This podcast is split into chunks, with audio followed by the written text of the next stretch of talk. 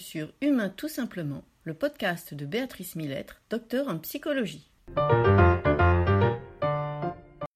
La question de l'épanouissement professionnel revient régulièrement dans les questions que l'on me pose. Alors, de, plusieurs points de vue. L'un est celui de la créativité, où les gens me disent mais quel métier devrais-je exercer alors que j'ai de l'imagination, je suis créatif et que j'ai besoin d'inventer des nouvelles choses, j'ai besoin de stimulation. La réponse évidemment est simple, il n'y a pas un métier unique qui va correspondre aux gens, créatifs et aux gens au potentiel en particulier. Euh, pourquoi? Parce que la créativité d'une part ne s'exprime pas exclusivement dans un milieu artistique, qui est souvent ce que l'on a comme idée derrière la tête quand on parle de créativité. En fait, la créativité peut s'exprimer absolument partout, dans tous les métiers, dans tous les milieux. La créativité euh, dans un projet que l'on va mener à bien, la créativité bien évidemment artistique, mais la créativité dans la finance, la créativité euh, dans le marketing, la créativité euh, lorsque vous êtes boulanger pour inventer des, nouveaux, des nouvelles saveurs, lorsque vous êtes dans la technique pour inventer des nouvelles manières de procéder et un peu en permanence pour gérer votre euh, quotidien finalement. Donc la créativité est un non-problème, c'est une question qui ne devrait pas se poser, même si on me la pose souvent, que de dire quel métier devrais-je exercer en étant créatif. Vous l'utilisez, peut-être même sans le savoir, à votre insu, euh, dans tous les compartiments de votre vie. La deuxième question qui revient souvent concernant l'épanouissement des hauts potentiels est celle de la routine.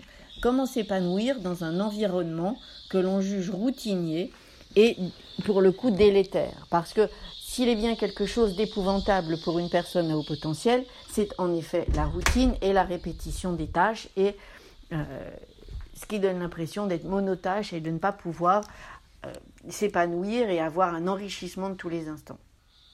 À partir du moment où vous considérez qu'un intitulé de tâche revient à dire que cette tâche va se répéter à l'identique d'un jour à l'autre, effectivement, votre travail n'en demeurera que routinier et vous ne pourrez que vous lasser. Si vous envisagez que finalement chaque personne que vous rencontrez, même si vous lui expliquez la même chose, est différente et que vous devez vous adapter à sa personnalité, que chaque nouveau travail, nouveau dossier, même si le cœur de métier est le même et nouveau de par les tenants et aboutissants qu'il implique, à ce moment-là, déjà première chose, votre travail ne sera pas routinier.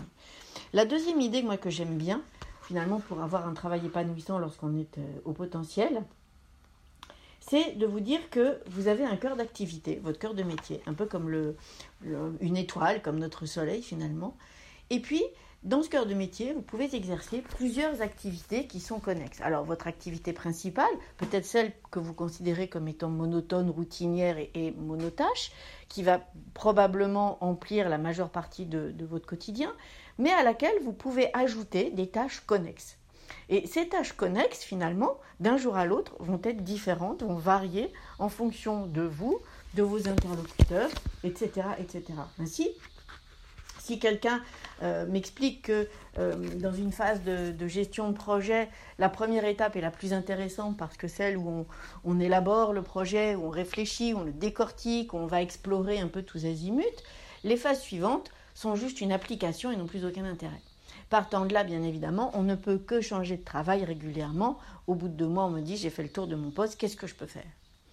Oui, mais si vous considérez qu'effectivement, il y a cette phase qui est enthousiasmante, entendons-nous bien, mais qu'il y en a plein d'autres que vous pouvez exercer. Vous êtes dans l'informatique, supposons. Eh bien, qu'est-ce qui vous empêche d'aller écrire un article sur le sujet que, que vous traitez en ce moment? De participer à des colloques euh, même si ce n'est pas spontanément ce que va vous proposer votre entreprise. D'aller, je ne sais pas, moi, participer au forum de recrutement de votre ancienne école, de donner des cours dans cette ancienne école, d'utiliser vos compétences, vos capacités pour, en dehors de votre travail, je ne sais pas, moi, donner des, cours d'informatique pour des seniors ou pour des jeunes, euh, des jeunes enfants, pourquoi pas.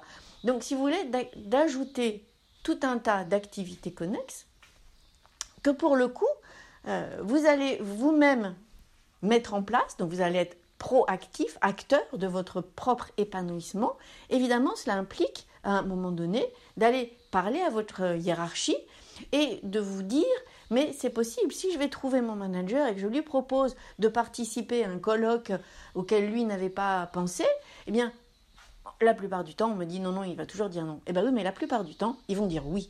Donc allez-y, trouvez votre manager, votre hiérarchie, les ressources humaines, qui vous voulez, et proposez de rajouter des tâches connexes, encore une fois, à votre cœur de métier, un peu à la manière d'une étoile et ses planètes qui tournent euh, autour d'elle. Et comme ça, votre quotidien ne sera plus jamais le même. Et c'est vous, en plus, ça vous donne la liberté d'organiser votre temps comme vous le souhaitez. Et très honnêtement, d'expérience, ça fonctionne. Ça fonctionne parce qu'à ce moment-là, vous êtes multitâche, vous êtes à l'initiative et vous ne subissez plus. Et pour le coup, ça correspond à votre personnalité, euh, curieuse, ouverte et qui a besoin d'enrichissement. Aujourd'hui, dans Humain tout simplement, au potentiel et épanouissement professionnel. C'est fini pour aujourd'hui. N'hésitez pas à me laisser des messages, à me dire les sujets que vous aimeriez me voir aborder. Je vous souhaite une excellente semaine. Portez-vous bien. À la semaine prochaine.